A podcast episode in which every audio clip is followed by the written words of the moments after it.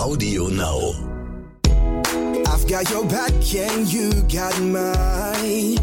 We're walking together, long roads and winding alleys, side by side. Mountain tops and lowest valleys, you and I.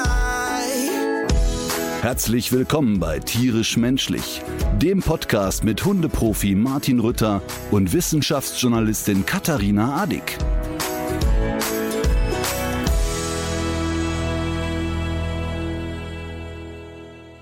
Die Welpen sind wieder da. Die Welpen sind wieder da, aber, aber sowas von da. Die Welpen sind back. Das war sehr lustig. Wir haben ja die, die erste Folge, die Welpen kommen. Und es ist, ähm, manchmal ist mir schon fast ein bisschen unangenehm, was die Quoten anbelangt. Ach. Ähm, weil ich, ich gehöre ja so zu den bescheideneren Menschen. Ähm, nee, tatsächlich ist es so, dass die ähm, Welpen sehr, sehr an die Quoten von den Unvermittelbaren angeknüpft haben. Ähm, also wir hatten, ich glaube, 12,5 Prozent und äh, Senderschnitt war unter 8. Also da, da ist es schon echt ein Urknall. Und es wurde auch im Sender sehr honoriert. Es gab eine quasi Laola-Welle einmal quer durch Köln. Ähm, total schön, aber weißt du, was Wird denn da nur. Ach so, ich wollte gerade fragen, wird denn da nur auf die Zahlen geguckt oder wird auch was anderes da noch gesagt? Also wa wa warum waren die so stark zum Beispiel? Also warum, was denkst du, warum das gerade jetzt so gut läuft? Naja, um ehrlich zu sein, läuft es ja eigentlich seit äh, 20 Jahren so.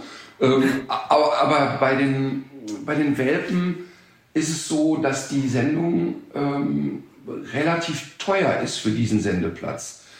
Und dadurch ist natürlich der Druck im Sender ein bisschen höher. Also nach dem Motto, ah, das könnte man auch preiswerter machen. Ähm, äh, freuen sich natürlich alle ganz besonders. Plus, es ist so, ähm, ja für RTL ein totales Experiment, so eine Art Fernsehen zu machen. Weißt du, die Unvermittelbaren, sehr aufwendig, sehr komplex, die Welten. Und RTL steht ja eigentlich auch so ein bisschen für, auch wir können auch mal so ein bisschen drüber sein. Und Ja. bei den Welpen ist ja eben nichts drüber. Es sind im positiven Sinne gemeint normale Menschen, äh, normale Hunde mit allen Alltagsschwierigkeiten, die dazugehören. Und da war man sich eben bei der Idee zu Anfang nicht so sicher, könnte das wirklich funktionieren. Und ich freue mich da total drüber und muss aber auch ein bisschen lachen, weil ähm, wir machen ja eine Kampagne äh, Adoptieren statt Produzieren. Und es ist wirklich so abstrus, dass du dann nach der Sendung Die Welpen kommen, kriege ich echt Zuschriften. So, jetzt reicht's mir aber. Jetzt reicht's mir aber endgültig. Dieses, jetzt reicht's mir aber. Da muss ich, ich, ich so, so lustig. Jetzt reicht's mir aber. Also die Unvermittelbaren und Hundeprofi, das gucke ich ja gerne. Da geht's ja um die Tiere und da ist ja aber wirklich und die Tierschutzhunde. Und diese Kampagne Adoptieren statt Produzieren, das liebe ich wirklich. Das ist ganz, ganz wichtig. Aber beißt sich das denn nicht, wenn Sie jetzt eine Welpensendung machen? Und dann schreibe ich ja den Leuten und sage, schau mal, das ist eine sehr eindimensionale Betrachtungsweise. Nach wie vor ist es für mich so, dass es in meinem Kopf nicht mehr passt, einen Welpen aus einer Zucht zu kaufen. Ich, ich persönlich, Martin Rütter, würde immer einen Secondhand-Hund nehmen. Aber es gibt ja Menschen, die Welpen kaufen. Und ich finde das auch keine Straftat, sondern ich kann diesen Wunsch nachvollziehen. Und Ja. ich finde, dass wir Gott sei Dank in einem Land leben, wo die Menschen ja eigene Entscheidungen treffen würden, äh, dürfen. Das ist ja hoch anzurechnen. Und deshalb zeigen wir auch, dass man bitte dann nicht beim Händler kauft, sondern bei einem vernünftigen, seriösen Züchter. Und wir zeigen dann eben, was geht alles schief und was läuft eben auch süß. Und was ist auch schön, wenn man einen Welpen hat. Aber in der Sendung wird doch immer wieder auch dokumentiert, dass wir auch Welpen aus dem Tierschutz haben, dass wir auch äh, alle Höhen und Tiefen zeigen. Ja. Und ich kann doch nicht hingehen und äh, das war doch auch bei der Kampagne oder ist doch bei der Kampagne Adoptieren statt Produzieren. Da geht es doch nicht darum, Menschen zu stigmatisieren, die keinen Hund aus dem Tierschutz haben. Ich kann doch nicht die Welt einteilen in, der hat einen Tierschutzhund, das ist ein guter Mensch. Der hat einen Rasshund gekauft, das ist ein schlechter Mensch. So funktioniert ja die Welt nicht. Und das schreibe ich den Leuten. Ich mache mir dann wirklich die Mühe und schreibe den Leuten das. Ja, ich Oder- weiß. Oder mach eine Sprachnachricht und gehe darauf ein und so, ne? Und dann kommen aber so Antworten wie, ja, aber trotzdem. Und wenn ein Erwachsener, wenn ein erwachsener Mensch schreibt, ja, aber trotzdem, was willst du darauf sagen? Wenn die Mail wäre, ähm, schau mal, Martin, ist denn nicht die Gefahr, dass wenn du die Welpen kommen machst, dass du damit die Lust auf Welpen produzierst. Und dass mhm. du vielleicht dann jemanden, der wankelmütig ist und der nicht genau weiß, sagt, ach, das war so süß, da kaufe ich mir einen Welpen. Das ist zum Beispiel eine Gedankenkette, die ich mittragen kann. Man sagen kann, ja, okay, stimmt. So wie wenn ich permanent Fotos machen würde von qualgezüchteten Hunden und würde sagen, ach, guck mal, wie süß der ist. Ähm, das stimmt schon. Aber, aber unterm Strich ist es ja so, dass ich da die Realität abbilde. Wir gehen mhm. nirgendwo hin und sagen, kaufen Sie sich bitte einen Welpen, damit Sie bei uns mitmachen können. Und ich stehe ja der Situation ja auch sehr kritisch gegenüber. Ich sitze ja mhm. nicht in der Greenbox und sage dauernd, oh, sind die süß, das mache ich jetzt auch und so. Sondern wir zeigen ja auch die Schattenseite. Und, ich, ich, und es passt einfach nicht so in meinen Kopf, dass die Leute nur schwarz oder weiß kennen. Das, das ja. ist mir dann immer. Und wenn ich dann den Leuten schreibe, das ist mir zu eindimensional und guck mal, es gibt doch zwei Seiten, äh, dann macht mich das kirre, wenn die Leute dann nicht in Dialog gehen wollen.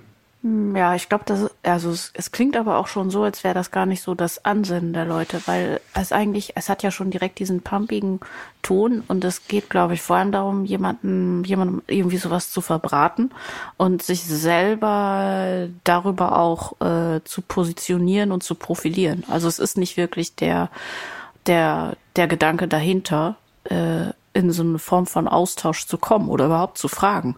Was hat der Ritter sich dabei gedacht, oder? Ja, genau. Also ähm, das passiert ja leider in den seltensten Fällen, dass jemand sagt, ähm, warum ist es eigentlich so oder mhm. an einem Gespräch interessiert ist, sondern ohne dass das eine rhetorische Frage ist, sondern wirklich, weil man wirklich genau. denkt, oh, es könnte sich etwas verändern in meinem Kopf. Ja, genau. Und und aber noch interessanter finde ich, dass wenn die Leute, die Leute rechnen ja nicht mit einer Antwort. Na, ach so, an, ja. Dann, dann antwortest du denen, dann sind die schon mal erstmal, also ist es eine schriftliche Antwort, kommt sofort, ja, das ist ja jetzt das Team von Martin Rütter. Und wenn jemand aus meinem Team antwortet, ist ja klar, wir können ja nicht, ich kann ja nicht alles persönlich beantworten. Mhm. Wir kriegen viele hundert Mails am Tag ähm, oder, oder, oder Nachrichten bei Instagram und so. Dann ist das auch gekennzeichnet. Dann schreibt, hallo, ich bin aus dem Team von Martin Rütter, mein Name ist Susan, äh, bitte wende dich an den und den. Oder das und das ist die Antwort. Wenn ich Geh zum schreibe, Arzt. Ja, geh bitte zum Arzt und bleibe dort. Aber wenn, aber wenn ich antworte, antworte ich mit Martin natürlich. Und dann kommt mhm. erstmal die Unterstellung, das ist nicht Martin.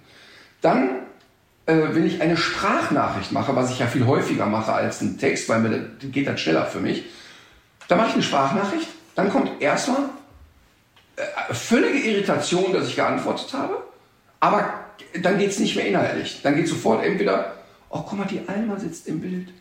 Falls sich jemand über das Schnüffeln äh, am Mikrofon wundert. Es ist Alma. Es ist schon wach um die Uhrzeit. Wir haben 8 Uhr morgens und das Tier ist schon wach. Sehr ungewöhnlich. Jetzt äh, schüttelt es, es sich und ich glaube, es fragt nach Frühstück, aber es, es ist nicht so weit. Tierschutzbund, dass das Tier um 8 Uhr geweckt wird und nicht mit Croissant geweckt wird. Ja, da geht man auch direkt wieder. Hä, wie? Nicht etwa? Tschüss. So, lange Rede, kurzer Sinn. Mir geht das einfach auf die Eier, weil ich dann ich, ich mache eine Sprachnachricht, dann ist kurze Irritation, äh, hat der wirklich eine Sprachnachricht gemacht und dann kommt nichts mehr. Dann kommt entweder ja, aber trotzdem oder was ich auch oft erlebe, oh, dass Sie sich die Zeit genommen haben, jetzt zu antworten, das finde ich aber schön. Und dann sage ich ja, aber warte eben ganz kurz zurück zum Thema. Ähm, und dann kommt entweder so direkt so was ganz devotes, ja, ja, ist ja schon gut ähm, mhm. Darum geht es ja gar nicht. Es geht ja darum. Aber dann sind die Leute in dem Moment, glaube ich, ein bisschen erschrocken äh, über sich selbst, weil sie plötzlich merken, mhm. oh, das kommt ja auch irgendwo an. Oder? Ja, aber, aber guck mal, das habe ich zum Beispiel auch schon mal erlebt. Das muss man ja auch mal ehrlicherweise sagen, dass dann jemand schreibt, oh sorry, ich hatte wirklich einen Scheißtag, ich bin total übers Ziel hinausgeschossen. Und dann bin ich sofort fein damit. Dann bin ja. ich sofort fein damit. Dann, dann mache ich noch eine Sprachnachricht und sage, ey, aber guck mal, wie das für andere Menschen ankommt. Ähm, und, und dann sage ich aber in aller Regel auch immer, da kenne ich selber, dass ich auch mal jemanden anpampe, weil ich selber nicht gut drauf war.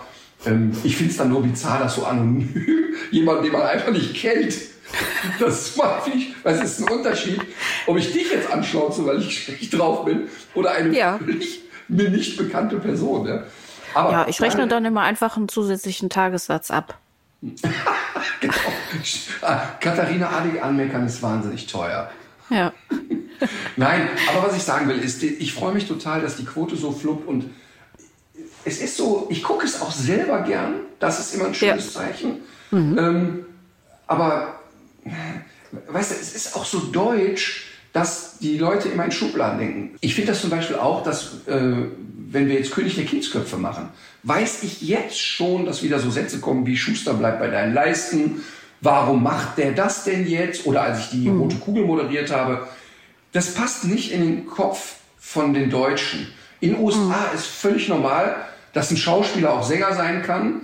Ähm, in der Ukraine ist es zum Beispiel auch relativ normal, dass ein Schauspieler und Comedian sich als ein außerordentlich starker, guter Präsident äh, mhm. bewahrheiten kann. Ne? Und das, das ist so undeutsch.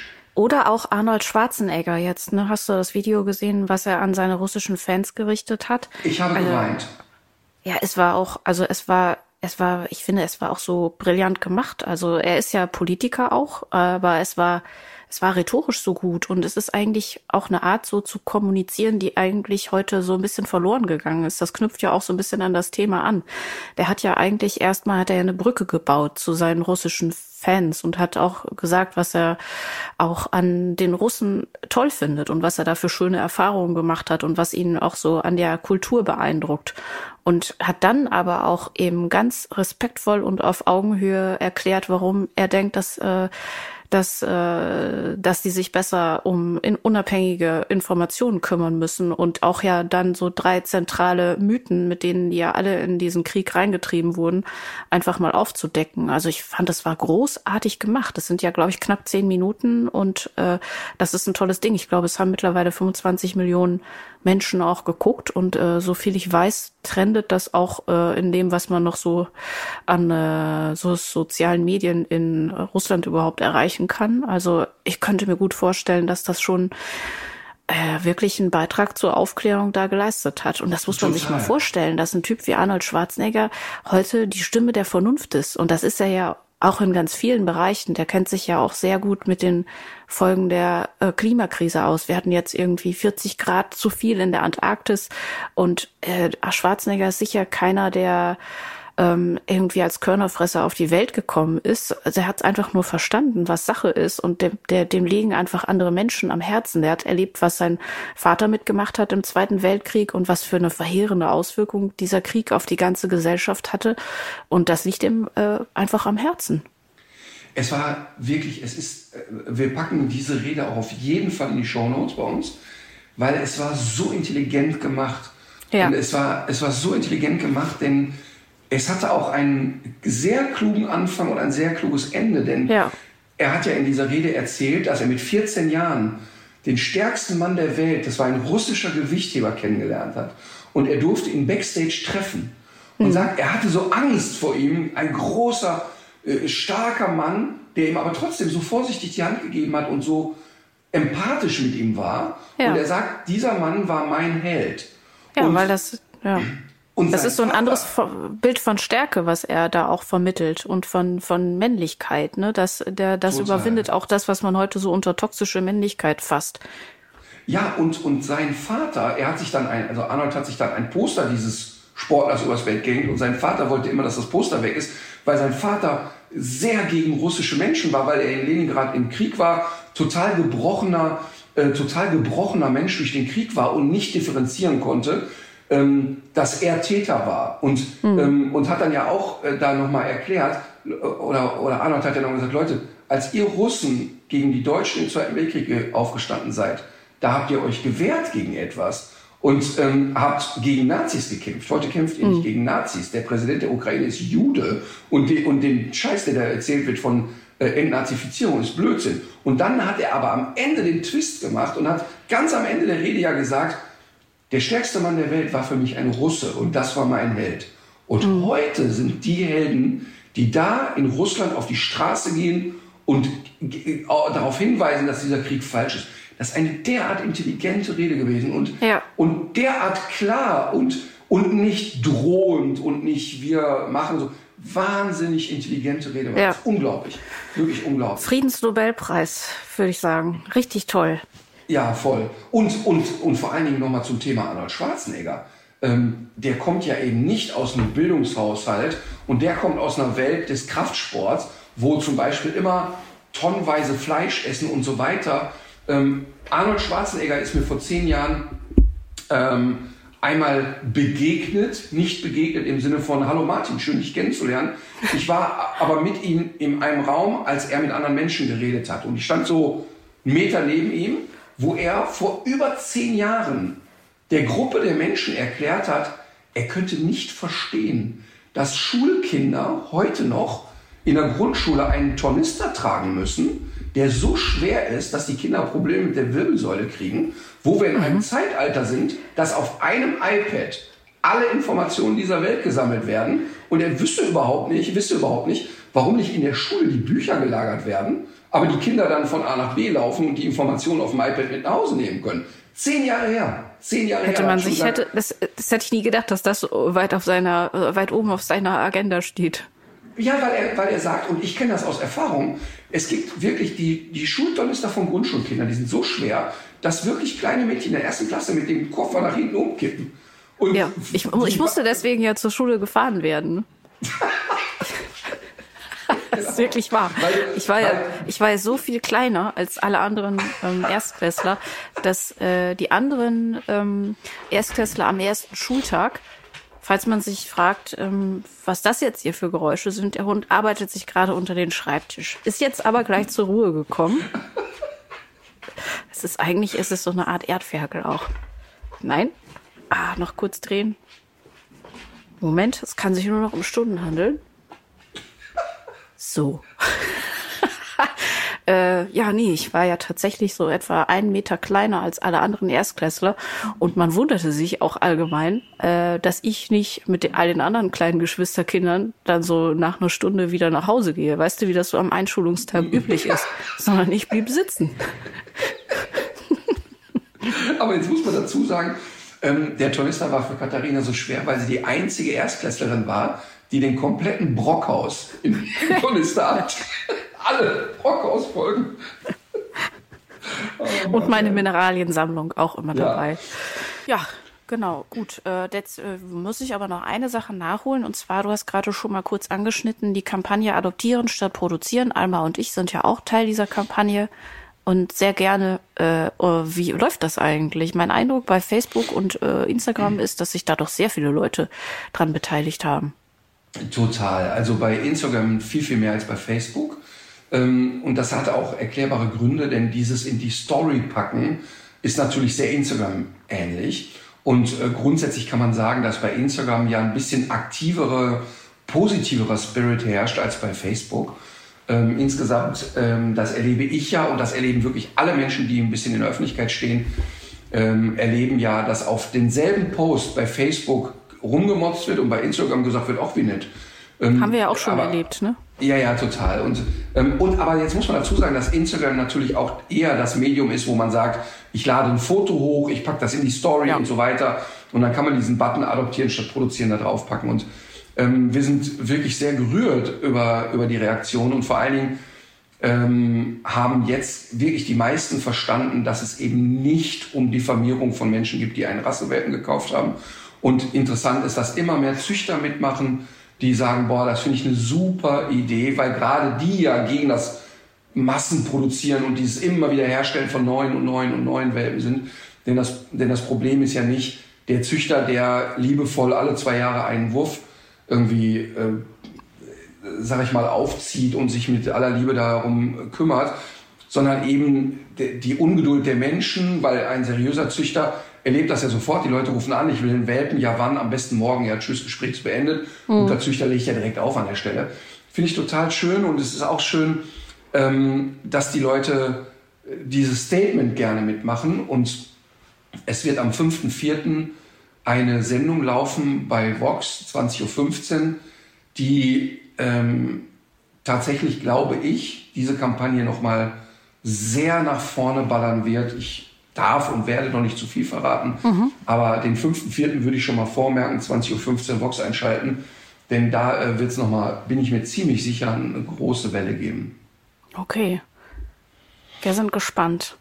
Jetzt hatten wir aus der letzten Folge ein paar äh, Themen noch auf der Halde und wir hatten uns ja versprochen, dass wir da jetzt heute noch, also dass wir da heute wirklich drüber sprechen. Ich fange mal an mit dem Rasseporträt zum American Staffordshire Terrier. Ja. FCI-Standardnummer 286. genau. Und wie der Name schon sagt, stammt die Rasse aus den Vereinigten Staaten von Amerika. Äh, die technischen Daten zur Höhe Rüden etwa 46 Zentimeter. Entschuldige, ja. aber das kann manchmal irreführend sein, denn der Australian Shepherd kommt nicht eigentlich aus Australien. Also nur weil der American äh, Staffordshire heißt, ist er nicht automatisch Amerikaner. Das stimmt. Dann sagen wir, äh, so wie der Name nahe liegt. so. Äh, Hündin ein bisschen kleiner, wie häufig. Und äh, zur äußerlichen Beschreibung. Sein solides Gebäude zeigt viele Muskeln, wirkt dabei nicht schwerfällig. Der federnde Bewegungsablauf passt gut dazu. Ein untersetzter, gedrungener Körperbau ist erwünscht. Die verhältnismäßig kurze Rute sitzt tief und läuft zu einer feinen Spitze aus. Das Fell des Terriers ist kurz, dicht, griffig und glänzend. Der Standard lässt alle Farben, einfarbig, mehrfarbig oder gefleckt zu, allerdings sollte der Weißanteil des Fells keinesfalls 80 Prozent überschreiten. Black and Ten und eine Leberfarbe sind ebenfalls unerwünscht.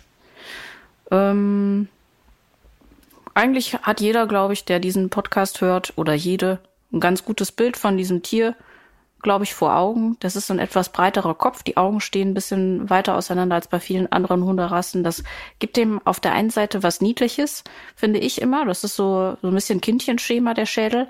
Andere Leute, äh, könnte ich mir vorstellen, haben aber auch so also für andere wirkt das vielleicht sogar auch ein bisschen furchteinflößend. Das hängt, glaube ich, davon ab, was man für ein Bild von dieser Rasse hat.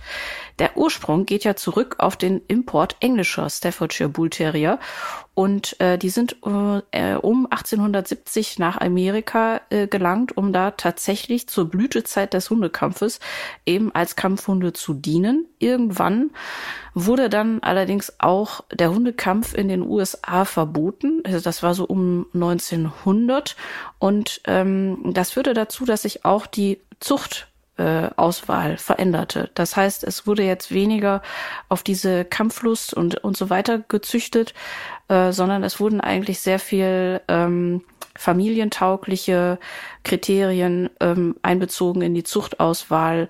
In Deutschland ist äh, der gibt es Einfuhrbeschränkungen für den äh, American Staffordshire Terrier seit 2001. Es gibt viele Bundesländer, die entsprechende Vorschriften haben zur Haltung dieser Hunde und ähm, zu der Frage, ist das jetzt eigentlich ein gefährlicher Hund oder ist er gefährlicher als andere Hunde, gibt es äh, immer wieder Diskussionen. Ich habe mir noch mal die Studienlage angeguckt, ob sich da in den letzten Jahren irgendetwas geändert hat. Die ist tatsächlich sehr dünn, aber es gibt eben andererseits auch gar keinen Hinweis darauf, dass der American Staff so ein gefährliches Tier sein soll oder eben so viel gefährlicher als andere Rassen. Soweit mein Kenntnisstand dazu. Ähm, zur Gesundheit, der äh, Steph es gilt eigentlich als recht gesund, hat auch so ein paar Probleme mit äh, mit der Hüfte und mit dem Ellenbogen. Allerdings ist das wirklich auch das, was man findet, wenn man danach sucht. Im Grunde gilt auch dieser Hund als recht gesund. Was sagt der Hundeprofi dazu? Stimmt das? Also zunächst, ja, stimmt. Aber zunächst mal musste ich bei der Rassebeschreibung optischer Art doch sehr lachen, denn äh, teilweise hast du ja mich beschrieben. ich fand auch witzig. Der ein untersetzter, gedrungener Körperbau ist erwünscht. Ist erwünscht? Der, wenn, der, wenn, der, Alex jetzt hier im Raum wäre, würde er sagen, auch das mit der kurzen Route. Äh, den, den, Gag würde sich der Alex natürlich nicht verkneifen, ist ja klar. Ähm, nein, also äh, zum Staffordshire Terrier. Erstmal das Wort Kampfhund ist gefallen. Ne? Mhm. Und es ist wirklich ganz, ganz interessant. Mir wurde ja viele Jahre unterstellt, ich wäre ein Feind der Staffordshire und Pitbull Terrier, weil, weil im Internet verbreitet wurde, äh, ich hätte gesagt, ähm, dass alle Menschen, die so einen Hund halten, ähm, Leute sind, die nicht ganz dicht auf der Tasse sind und mhm. dass alle diese Hunde schlimm wären. Und das habe ich nie getan. Ähm, und das ist ja auch gar nicht meine Geisteshaltung. Ähm, wir haben ja vor einiger Zeit eine zauberhafte Reportage gemacht über die Einrichtung äh, Pitbull, Steph und Co. und äh, haben dort gezeigt, wie die Hunde drauf sind und was ich von mhm. den Hunden halte. Und ähm, das ist natürlich total dumm. Das ist wieder Internet behauptet irgendwelche Dinge und dann kommt da Dynamik rein. Und es ist heute noch so, dass wir ähm, immer wieder in die Situation kommen, dass die Leute mir das unterstellen. Wir haben eine ähm, Petfluencerin, die, die ich kenne, die zwei äh, Steph und Pitbull Mischlinge hat. Und selbst die hat in der Anfangsphase gesagt, hör mal, was hast du eigentlich gegen diese Hunde? Und hat dann auf diesen Artikel da verwiesen. Da habe ich gesagt, ich, wie kommt ihr denn da drauf? Oder mhm. allgemein, der Ritter hat was gegen diese Kampfhundartigen. Und jetzt kommt das Thema, die, die Fans dieser Rassen verbitten sich ja die Formulierung Kampfhund. Mhm. Und das ist etwas, was ich total bescheuert finde, denn viele dieser Rassen sind ursprünglich explizit zum Kämpfen gezüchtet worden. Mhm. Der Pitbull Terrier ist ein Bull Terrier, der in die Pit geht. Und Pit ist eine Kampfarena, ist der Begriff Kampfarena. Und da muss man das auch Kampfhund nennen dürfen. Mhm. Warum die da so allergisch sind, ist natürlich klar und das verstehe ich total. Ja, aber ähm, das, das hatte dieses Martialische, das hat sofort den Hintergrund, dass mein Hund wirklich den ganzen Tag mit hochgekrempelten Ärmeln hochrennt und jedem auf die Fresse hauen will. Und das ist nicht der Fall. Mhm. Und das ist auch nicht der Fall. Ähm, deshalb, aber man muss den, finde ich, den Begriff Kampfhund durchaus verwenden dürfen, ohne äh, erst recht, wenn wir jetzt sachlich drüber reden. Ja. Kurze ähm, Zwischenfrage, weil sowas immer wieder gefragt wird. Du hast ja gerade von der ähm, Reportage erzählt. Das ist jetzt ja schon einige Jahre her. Findet man die eigentlich noch irgendwo? Ist das noch online? Gibt es das noch in der Mediathek? Ich würde mich, ich würde mich wundern, wenn es das bei der RTL Plus App nicht gibt. Mhm. Also da sind ja die, die Folgen Hundeprofi unterwegs. Ähm, ob ich da jetzt mit einem Obdachlosen draußen war, mit einer Einbeinigen den Berg hochklettere oder auch die Pitbulls der und Co., ähm, die müssten eigentlich alle da sein. Also okay. die sind da unter Hundeprofi und dann Hundeprofi unterwegs und da sieht man die eigentlich. Ähm, äh, ich, da kommt meine Schwester übrigens auch drin vor, weil Astrid hat ja wahnsinnige Angst vor Hunden. Ja. Ähm, also jetzt im Sinne von, die hätte früher nicht mit einem Hund in einem Raum sitzen können, ohne ohnmächtig zu werden. Das hat sich natürlich jetzt durch mich äh, stark verändert, aber ähm, sie hat natürlich nach wie vor Angst vor diesen sehr kräftigen Hunden. Mhm. Und wir haben sie äh, für diese Reportage äh, gebraucht sozusagen und haben dort ähm, die Staffordshire Hündin Möhre besucht mhm. und habe meine Schwester mit dahin genommen und habe gesagt, komm, jetzt kannst du mal einen Hund kennenlernen, der ein Kampfhund ist und siehst mal, wie nett dieser Hund ist. Und für Astrid war dieser Tag echt, echt, echt schlimm. Ja. Also die hat da auf dem Stuhl gesessen, hat nicht getraut, den Hund sich anzugucken, sondern und dann am Ende hat sie natürlich auch mal gestreichelt und ist eigentlich mit einem guten Gefühl da weggegangen ja. von, boah, dieser eine Hund war aber echt nett. Und das hat die gemerkt. Also die, hat, die konnte dann wirklich auch spüren, dass dieser Hund echt komplett unbedrohlich ist. Mhm. Ähm, aber dann haben wir mal Bällchen geschmissen mit dem Hund. Und wenn du uns Staffordshire mal einen Ball hinterher schickst, dann äh, wackelt nicht nur der Boden von der ganzen Kraft, sondern du kriegst natürlich auch sehr stark das Gefühl, wie imposant dynamisch dieser Hund ist. Die sind mhm. wahnsinnig beweglich und schnell. Und die springen wirklich aus dem Stand zwei Meter hoch. Mhm. Ähm, das ist ja dieses Bild, was die Leute oft in den Tierheimen haben, wenn du die Steps da siehst, wie die Gitterschäme hoch und runter springen, weil das ja. natürlich total scheiße ist, da zu sitzen.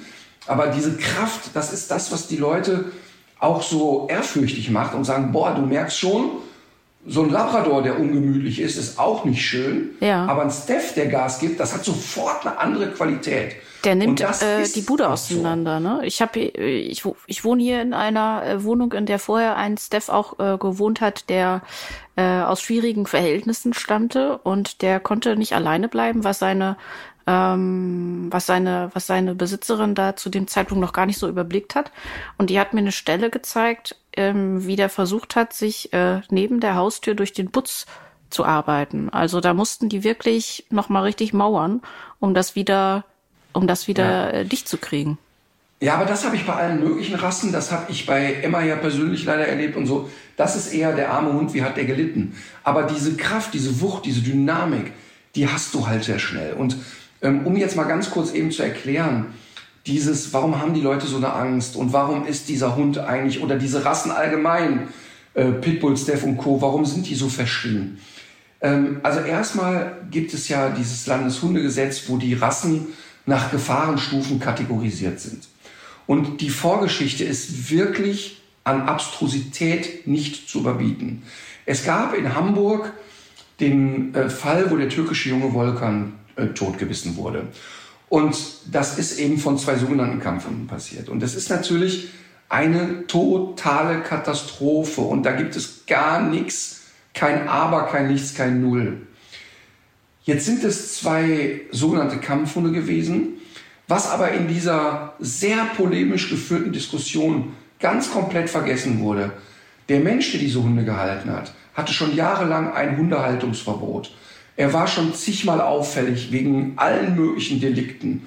Und hätte der zwei Schäferhunde gehabt, wären die genauso durchgeknallt gewesen. Das heißt, da ist ein Mensch unterwegs gewesen, der Hunde missbraucht hat, um seine eigene Macht nach vorne zu demonstrieren. Und das ist aus dem Ruder gelaufen. Wenn du dir Statistiken anguckst, ähm, wenn du dir die Landeshundeverordnung anguckst, welche Rassen tauchen eigentlich bei Beißstatistiken auf, ist immer noch an Platz eins und zwar ganz unangefochten der deutsche Schäferhund und Schäferhund-Mischlinge. Und zwar nicht nur, weil es so viele davon gibt, sondern auch prozentual auf die Rasse runtergebrochen. Ist dieser Hund oder diese Hunderasse in Beißstatistiken immer weit vorne, taucht aber in keinem Landeshundegesetz auf. Und jetzt überleg mal, wie das alles passiert ist. Jetzt kommt dieser, dieses schreckliche Szenario, dass ein Kind totgebissen wird und es natürlich auch andere Menschen gibt, die schon mal von einem Staffordshire gebissen wurden, ähm, so wie es auch Menschen gibt, die von einem Pudel gebissen wurden. Und dann geht die Diskussion los. Die Bildzeitung macht große Schlagzeilen, Politiker geraten unter Druck, wir müssen jetzt was machen, wir müssen jetzt was machen. Da gab es Anhörungen, wo Menschen befragt wurden, die sich mit Hunden auskennen. Ein Günter Bloch wurde gefragt, eine Dorit Feddersen-Petersen, ähm, zig andere Verhaltensbiologen. Ich wurde gefragt und alle haben wir einheitlich gesagt, es macht keinen Sinn, eine Rasseliste aufzustellen und zu sagen, die und die Rasse ist statistisch gefährlicher, wenn sie das nur an Klischees festmachen. Lassen wir doch wirklich mal Versicherungen kommen und sagen, welche Rassen waren es denn? Und selbst das ist falsch, denn wir können nicht pauschal sagen, dass der deutsche Schäferhund gefährlicher ist als der Golden Retriever. Das ist falsch, das ist schlichtweg falsch. So, was passiert? Bärbel Höhn, damals Ministerin, hatte dann wahrscheinlich zwei Flaschen Rotwein zu viel, ist ein Rassebuch durchgegangen und hat so richtig durchgeblättert. Ja, oh, der sieht aber gefährlich aus. Da sind zwei Rassen auf die Liste gekommen, die bereits ausgestorben sind. Die gab es nicht mehr. Von dieser Hunderasse gab es kein Exemplar mehr weltweit. Die waren dann auf der Liste, haben sie nach vier Wochen wieder runtergenommen, weil sie den Fehler gemerkt haben. Daran siehst du schon, dass es ohne Sinn und Verstand geschehen ist. Da war die Bordeaux-Dogge, also es gab da eine Kategorisierung, Kategorie 1 und 2. Also Kategorie 2 äh, verweist die Menschen, Kategorie 1 schluckt Kinder runter. Also es gab keinen Sinn, warum der in 2 und der in 1 ist. Und da war unter anderem die Bordeaux-Dogge mit aufgelistet. Ey, ganz ehrlich, von der Bordeaux-Dogge die einzige Gefahr ist, dass die Menschen totsabbert. Das ist die Bordeaux-Dogge, taucht in keiner fucking Beißstatistik auf. Kann sie, kann sie auch überhaupt nicht. Macht keinen Sinn. Aber natürlich müssen wir klar ziehen, wenn ein 50, 60 Kilo schwerer Bordeaux-Doggenrüde ausrastet, hast du ein größeres Problem, als wenn es ein Dackel tut. Das ist ja ganz klar. Also dann können wir sagen, große Hunde, kleine Hunde. Aber es ist wirklich absurd, dass diese Rassen so stigmatisiert werden und die Leute, die solche Rassen haben wollen, Auflagen erfüllen müssen, die andere nicht erfüllen müssen. So, das ist erstmal vorab, es ist ohne Sinn und Verstand geschehen. Das heißt, der gut gezüchtete Staffordshire Terrier in vernünftigen Händen ist völlig in Ordnung. Und jetzt müssen wir aber trotzdem ehrlich sein, in Deutschland gab es eben Phasen, wo diese ganzen Klischee-Idioten eben mit diesen sogenannten Kampfhunden durch die Städte gelaufen sind. Sehr, sehr häufig Hunde. Ja, natürlich. Und meistens Leute, die selber Schiss vor Hunden haben, sich äh, entweder aus einem Kulturkreis kommen, wo man sagen muss, oh, da gilt der Hund als unrein und gefährlich, dann packen sich genau den Hund an die, an die, äh, ans Bein, dann wollen die aber natürlich nicht den ganz freundlich, vielleicht sogar devoten Staffordshire, nein, dann wollen die den mit Anabolika aufgespritzten, ähm, der dann wirklich mit anabolen Steroiden aufgespritzte Hund, mhm. der aus allen Nähten platzt, wo jede Ach so, die werden, das wird wirklich gemacht, das war jetzt nicht einfach Ja, natürlich. Nein, nein. Nein, nein, die werden dann schon von Kindesbeinen an so getrimmt und auftrainiert, dass die unnatürlich stark bemuskelt sind, plus mhm. anabole Steroide werden verabreicht und dann laufen die Affen dann mit ihren äh, Bauchtaschen und mit ihren äh, selber mit dem Stachelhalsband umgehängt durch die Städte und haben, kacken sich vor dem eigenen Hund in die Hose und finden aber cool, dass dieser Hund Das aufgrund schlechter Sozialisierung, genau, und aufgrund, ihrer, aufgrund der schlechten Sozialisierung, der schlechten Zucht, der schlechten Erziehung, diese Hunde total unverträglich mit anderen Hunden sind, äh, auf Menschen skeptisch reagieren. Und dieses Bild fördert es natürlich. Und es ist eben statistisch gesehen so, und das ist die Wahrheit, dass eben die, das, das Ehepaar, die beide in einer Waldorfschule arbeiten und die Kinder heißen Malte und Birte, in aller Regel eben nicht vier Pitbulls zu Hause haben. Das heißt, wir haben gesellschaftlich bedingt ein Klischee und dieses Klischee wird gesteigert und wird dann auch zur Realität. Und das ist Gift für diese Rassen.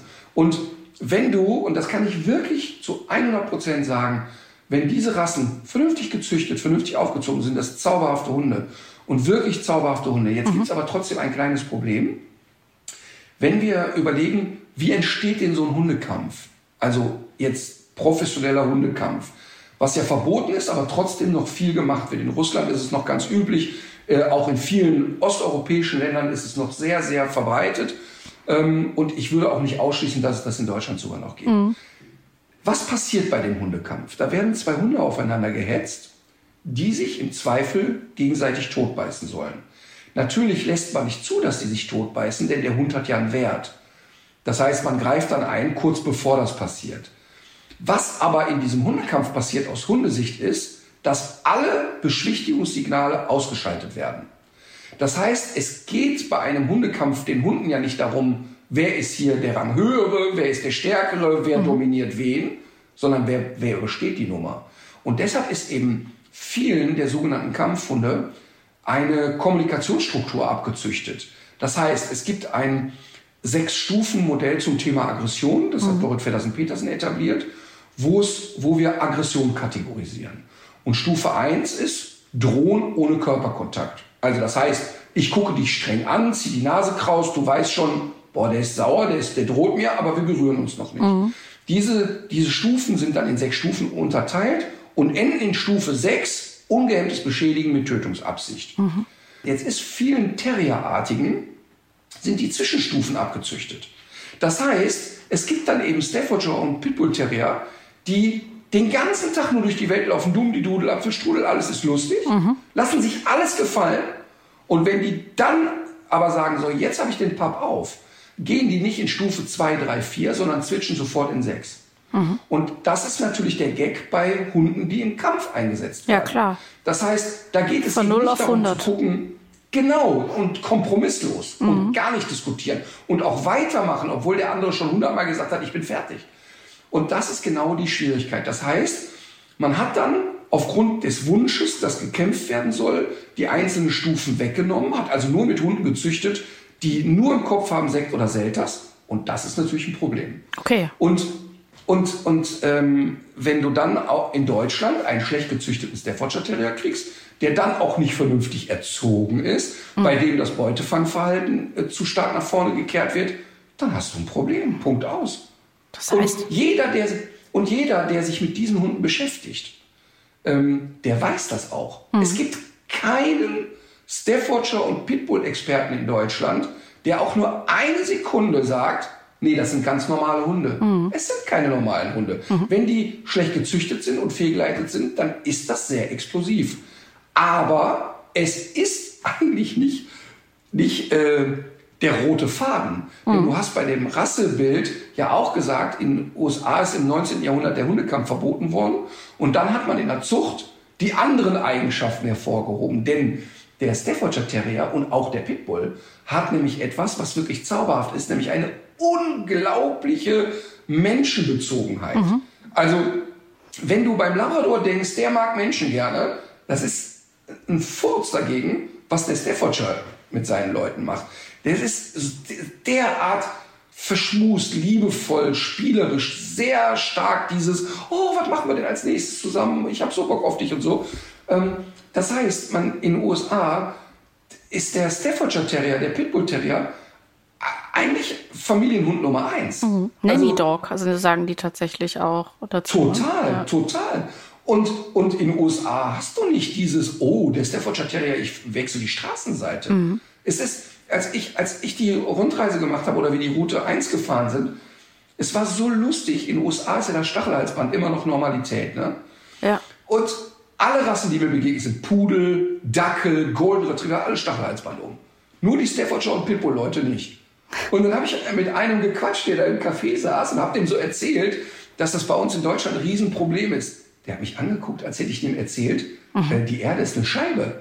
Also der konnte das nicht glauben. Ich sind das gesagt, denn, mal, das ist sind denn die, die Steph-Halter in den USA, sind das dann eher die, ist das dann eher die Birte Malte äh, Birkenstock-Fraktion? Nee, auch nicht. Eher so. Nö. Hm? Ganz normale Leute. Ist ganz, ja. also ist ganz quer gemischt. Ähm, die wissen alle, das sind sportliche Hunde, hm. ähm, aber eben auch der, der, die, die Stephs und Pitbulls, die wir hier manchmal erleben, immer unter der Voraussetzung schlecht gezüchtet, sind ja auch so überdreht mhm. und ähm, so, so kommen so oft nicht zur Ruhe. Und das hast du da gar nicht. Mhm. Hast du da einfach gar nicht. Die sind natürlich lebhaft aktive Hunde, aber der Typ, mit dem ich deine Eisdiele gequatscht habe, der Hund lag da und wir haben so darüber geredet, wie das bei uns so ist und habe ihn auch gefragt, warum trägt deiner kein Stachelhalsband? Weil ja alle wirklich in den USA nahezu jeder mit dem Stachelhalsband rumrennt. Hat er mich angeguckt und ich gesagt, siehst du sein Fell? Er hat keine Unterwolle, kein nichts. Da packe ich doch keinen Stachel drauf. Also da war auch nicht, Stachelhalsband finde ich doof. Das hat er gar nicht verstanden. Sondern es ging nur darum, dass er sagt, aber guck mal, der hat doch so eine dünne Haut und keine Unterwolle. Ja. Da packe ich keinen Stachel. Also es war total abstrus, dass die Rasse, die bei uns als gefährlich gilt, ja. nahezu die einzige Rasse war, die ohne Stachelhalsband rum Interessant, auf jeden total Fall. Wahnsinn, ja. Aber es ist auch, um das jetzt nochmal so, das, also so für das Fazit muss man schon sagen, äh, eine äh, absolut missverstandene Rasse und ähm, richtig äh, gezüchtet und gut sozialisiert. Äh, tolle Hunde, aber es ist schon auch, es ist dadurch, dass eben diese, diese Eskalationsstufen zum Teil abgezüchtet wurden, ist es jetzt kein Hund, den man ganz bedenkenlos als Hundeanfänger ähm, empfehlen sollte. Oder Absolut dass man den nicht. ganz bedenkt, weil ja. man eigentlich schon auch ein bisschen die Hundesprache lesen und verstehen muss, um zwischendurch eben auch für den Hund immer einen Schritt weiter zu denken, oder? Total, total. Und das würde ich aber für alle Terrierartigen sehen.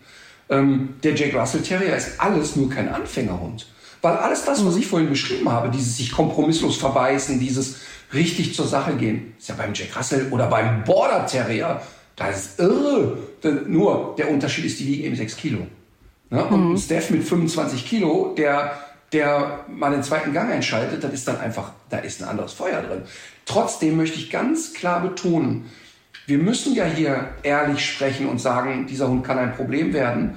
Und wenn du mit den Leuten von Pitbull, Steph und Co. redest oder ähm, die Elena von Andershunde, ähm, niemals würde so jemand, der so kompetent ist, sagen, nee, nee, mit dem Steph ist alles easy going. Ist es nicht. Mhm.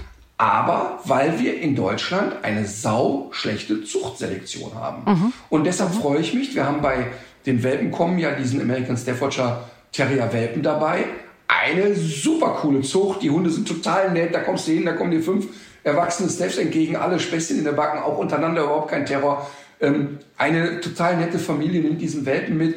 Also das, da muss man eigentlich die Zielsetzung drauflegen und sagen, hey, lass doch die positiven Eigenschaften nach vorne schieben. Aber das Thema haben wir bei vielen Rassen. Was meinst du, wie viele Rassehunde oder Zuchthunde mir begegnet sind, wo ich sage, alter Schwede, hat deren Rad ab.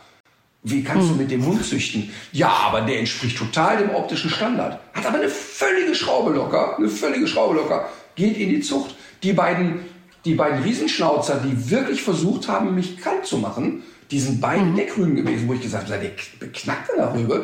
Das sind Hunde, die sind nicht ganz taco im Kopf, mit denen kannst du nicht züchten. Ja, dann gucken die und sagen, aber guck mal die Fotos an. Und weißt du, und im Umkehrschluss, ja, der hat einen Knickohr, der kann nicht in die Zucht.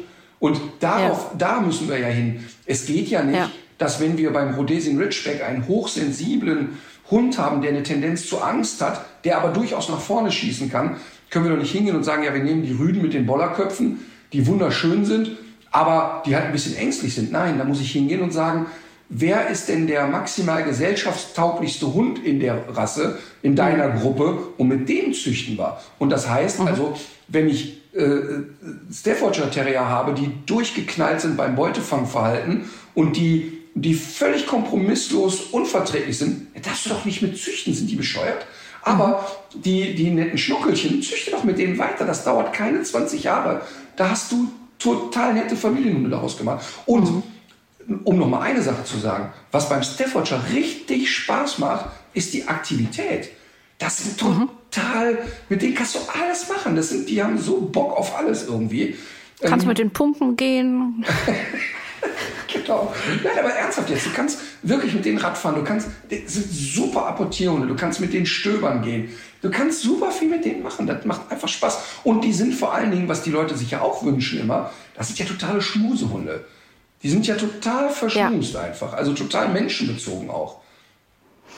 Zwei also, Sachen. Äh, also Plädoyer für den Staffordshire Terrier, aber für mehr Sinn und Verstand. Mit Verstand. Ja. Ja, ähm, wir müssen in einer der nächsten Folgen unbedingt dann nochmal über diese beiden äh, Schnauzer reden, die sich, die den Hundeprofi aus dem Weg räumen wollten.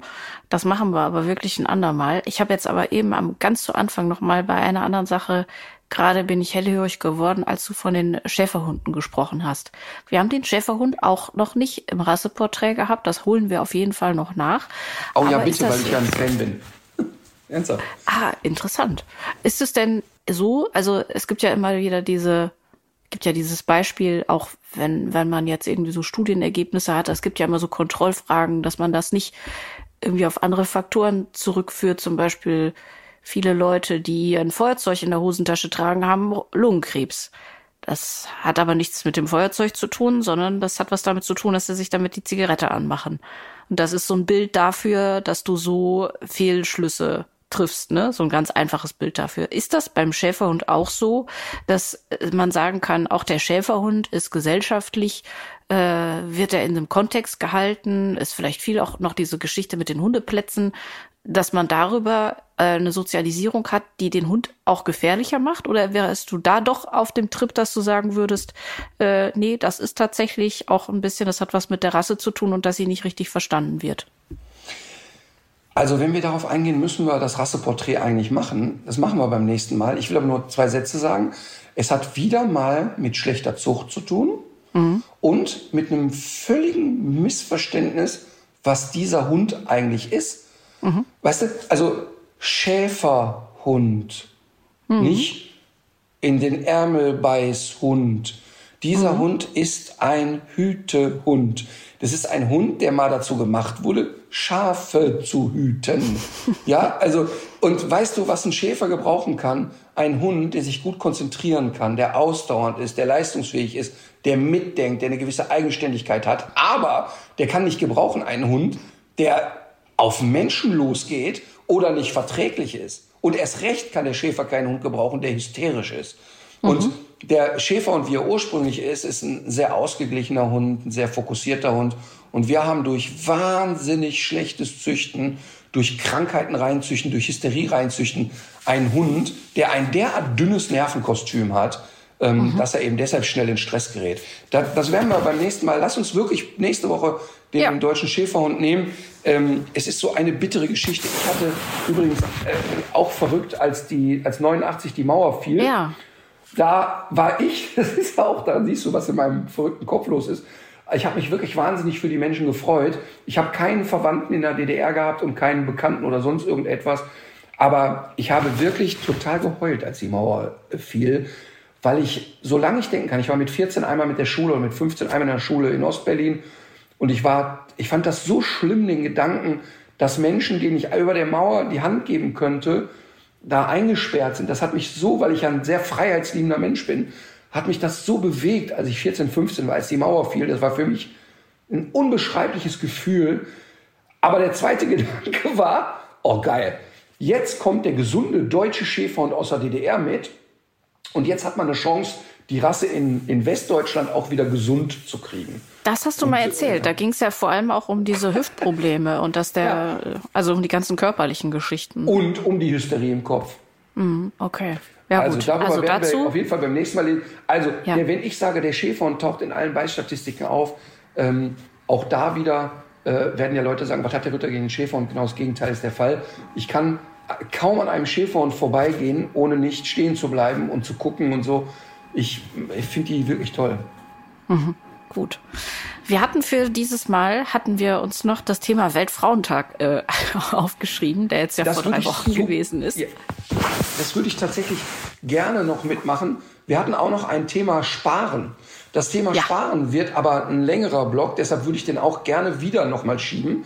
Aber den Weltfrauentag, den würde ich wohl gerne noch dazu nehmen.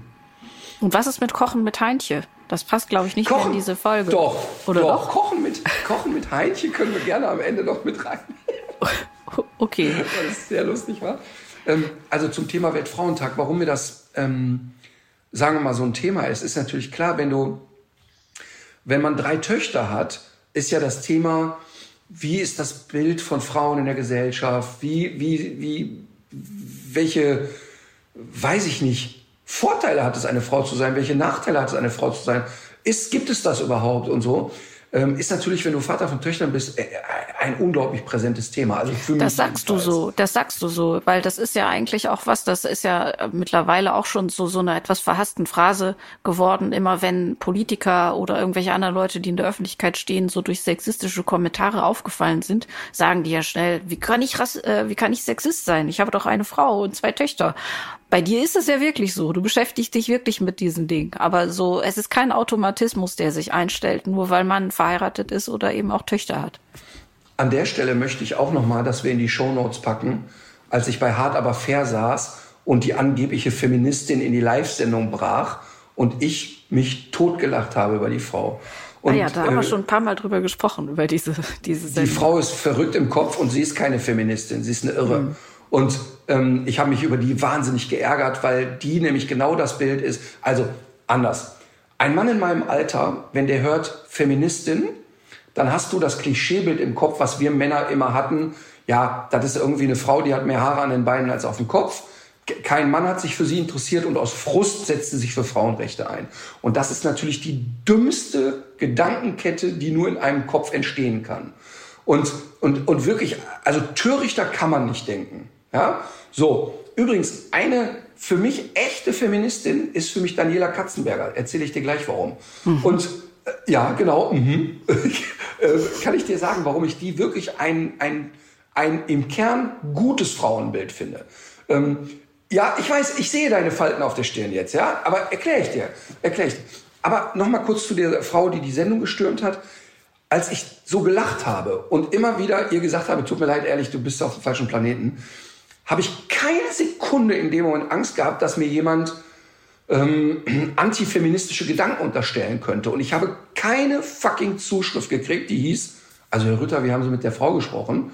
Ähm, weil jeder das Gleiche gedacht hat wie ich, nämlich, hey, tut mir leid, das ist keine Frau, wo andere Frauen sagen, danke, dass du dich für meine Rechte einsetzt. Das Feminismus ist nicht irgendwie äh, äh, das, was die da gemacht hat. Was ist für mich äh, das Thema und warum ähm, ist es für mich in meinem Kopf so stark? Ich möchte, ich, ich möchte, dass meine Töchter in einer Gesellschaft leben irgendwann, wo wir nicht mehr über Weltfrauentag reden müssen, wo ähm, es, wo sich 15-jährige Mädchen äh, gar nicht mehr die Frage stellen, ob sie gleichwertig sind oder gleichwertig behandelt werden. Es ist einfach für mich wirklich Wahnsinn, dass es kein europäisches Land gibt, wo Frauen gleichberechtigt bezahlt werden.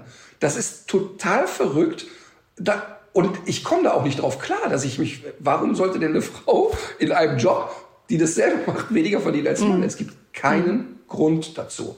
Und, und das ist wirklich, äh, weißt du, das heißt aber nicht, noch mal ganz kurz, wenn ich sage, ich möchte, dass meine Töchter starke Persönlichkeiten sind und auch in eine Welt kommen, wo klar ist, dass sie nicht nur auf der Welt sind, weil sie Busen haben und, und Männern gefallen sollen, sondern ähm, wirklich eigenständige Persönlichkeiten. Das heißt nicht, dass mir nicht auch als 51-jähriger Mann mal ein flapsiger Spruch rausrutscht, wo man denkt, oh, das hatte jetzt aber vielleicht doch was Sexistisches. Weißt du, was ich meine? Also das heißt, Ja.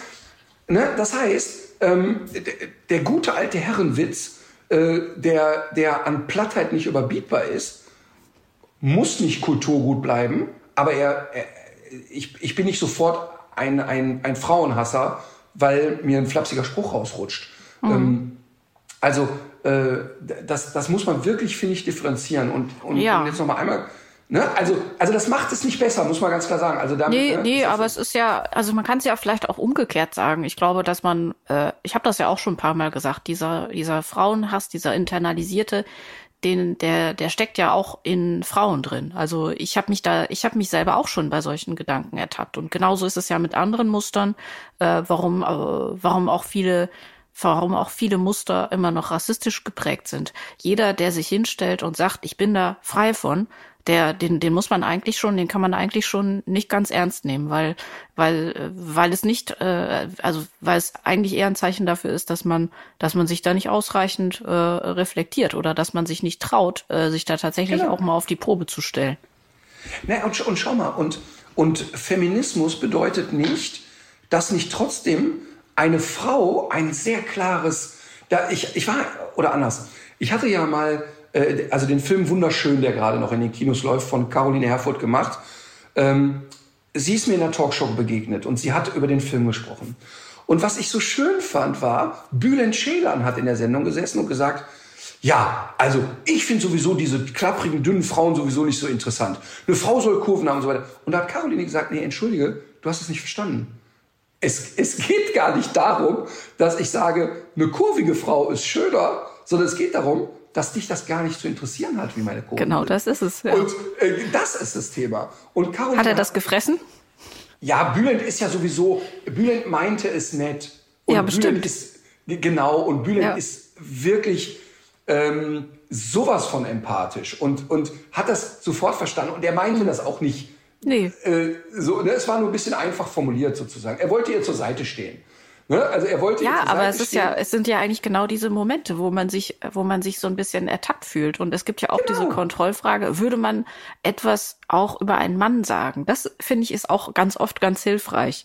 Also diese, äh, also diese, diese Gewöhnung, äh, dass man, dass man Frauen immer so nach ihrem Äußeren beurteilt, dass es, ein, dass du ein Werturteil darüber abgibst, wie die gerade aussehen. Das ist bei Frauen ja viel, viel etablierter und viel selbstverständlicher. Ja, und schau mal. Ähm auch da, ich jetzt als Vater, habe auch äh, unbewusst so Rollen mitvermittelt. Also ganz klassisch, ne? Die Mirja bekommt, äh, was weiß ich, in, mit vier ein Kleid, kommt zu mir und dreht sich und sagt, Papa, guck mal. Und ich sage, ach, wie hübsch, zeig mal, boah, das steht dir aber gut. Der Moritz kriegt ein T-Shirt übergestülpt. Ja, mal, passt.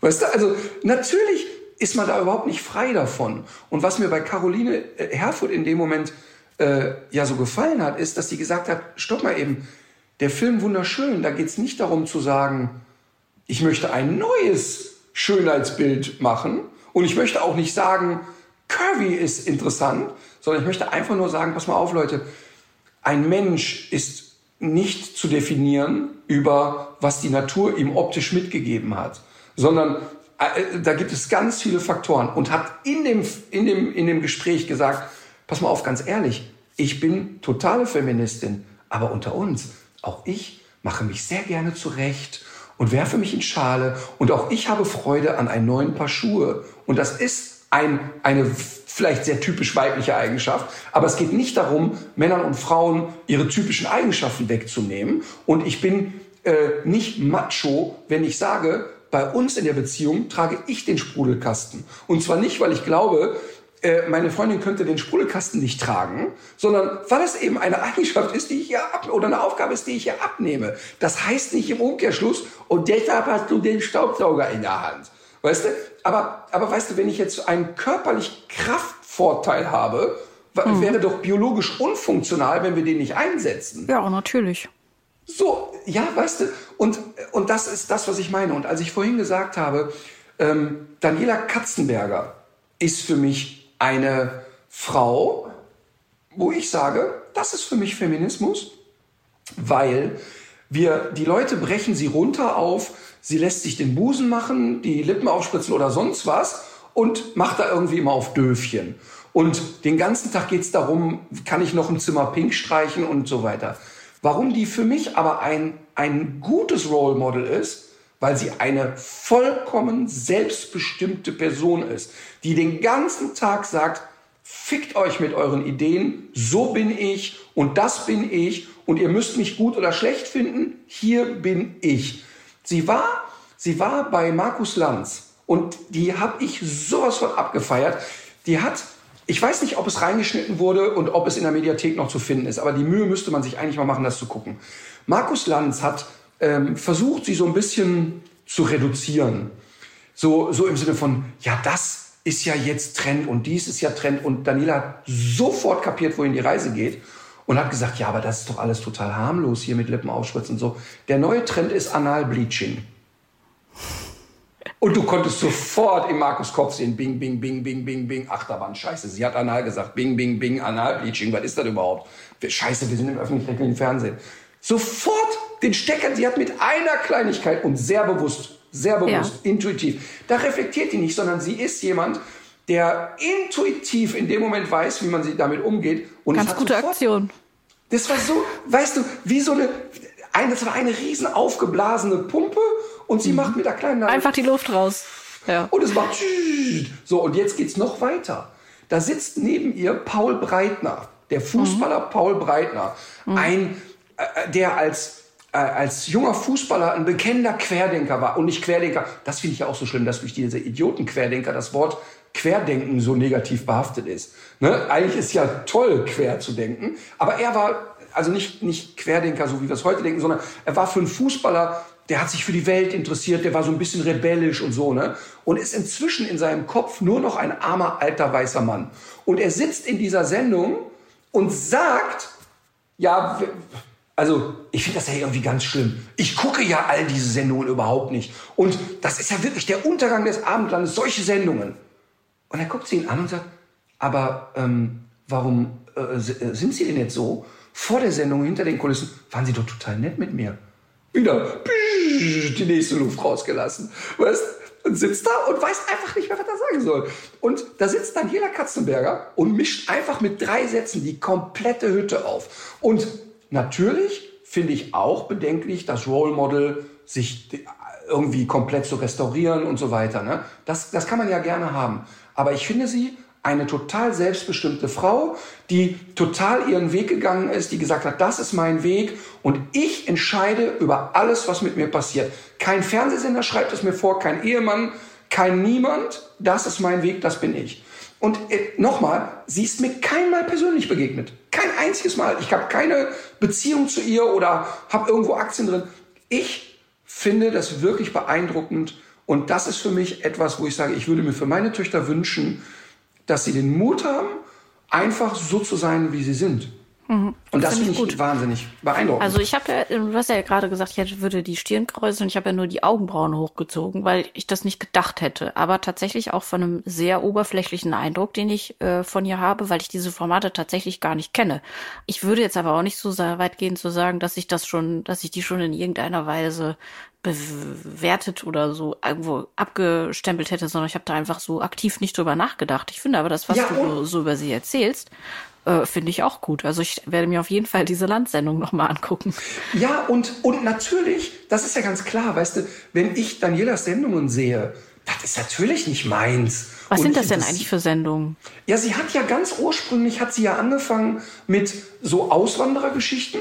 Sie wollte ja, sie ist ja wirklich angetreten und hat gesagt, so, weißt du was, ähm, ich spreche da zwar kein Englisch, aber ich möchte eigentlich auf das Cover des amerikanischen Playboys ich fahre jetzt zu der Villa von Jo Hefner, ich möchte so ein Playboy Bunny sein. Also da muss man sich also erstmal sacken lassen. Ne? Muss man, also das möchte ich jetzt nicht so gerne, dass das der Wunsch meiner Tochter ist. Aber ähm, auch den müsste ich ja dann respektieren. Ja? Ähm, aber dann hat man Weiß sich so ja, du kannst es sowieso nicht verändern. Kann ich dir jetzt schon sagen, wenn du sagst, das will ich nicht, dann wollen sie es erst recht. Ähm, das heißt also, die, die, ein Reality-Format, wo man sie so, Daniela zieht in die Welt. Und dann hatte die ja etwas sehr dümmlich wirkendes, die war sprachlich sehr holperig, so kicherig und äh, gruselig, aber trotzdem einen hohen Unterhaltungswert. Und da war schon zu sehen, okay, die hat richtig einen an der Waffel, aber die weiß total, was sie will. Und sie, sie, sie geht das. Und manchmal ist es auch schrullig und manchmal ist, sie hat dann an Häusern geklopft und gesagt, äh, wohnt hier Jo Hefner und so. Ne? Ähm, also das ist wirklich total irre. Ähm, und sie hat aber auch da sehr schnell gespürt, was TV für sie machen könnte und hat sehr schnell kapiert, oh, okay, so funktioniert das. Und da, wenn du dich mit Machern der Sendung unterhältst oder die sie von Anfang an kennen, die sagen, die ersten ein, zwei Staffeln, da konnten wir dir noch sagen, wie wir es machen. Und schon bei Staffel 3 hat sie gesagt, mm, mm, so machen wir das heute. Und das finde ich einfach cool, weißt du? Und nochmal, das Bild von, also jetzt geht es bei ihr nur noch darum, ähm, sie eröffnet ein Café, sie wird Mutter, ähm, so ihr, ihren Alltag wird da einfach irgendwie gezeigt. Ist ja mit Lukas Cordalis verheiratet, dem Sohn von Costa Cordalis, und hat ähm, zeigt einfach so ihr Leben quasi. Ne? Das ist jetzt auch nicht Fernsehen, wo ich so ewig lange dranbleibe, aber immer wieder zwischendurch gucke ich dahin. Und natürlich sagt die Sachen, wo du dir an die Rübe packst. Ja? Aber ich sage noch einmal, ich finde das einfach toll, dass sie für sich sagt, niemand diktiert mir eine Sekunde, wie mein Leben auszusehen mhm. Ja. Und das ist für mich Gleichberechtigung. Und ähm, keine Ahnung was, sie macht einfach ihr Ding.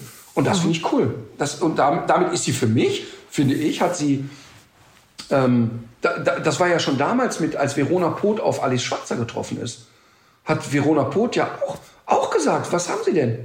Warum sind Sie so aggressiv und frustriert mit mir? Ich bin eine selbstbestimmte Frau. Und ja. Ähm, ist ja auch ein schönes Beispiel dafür. Das war auch ein legendärer Fernsehmoment. Voll.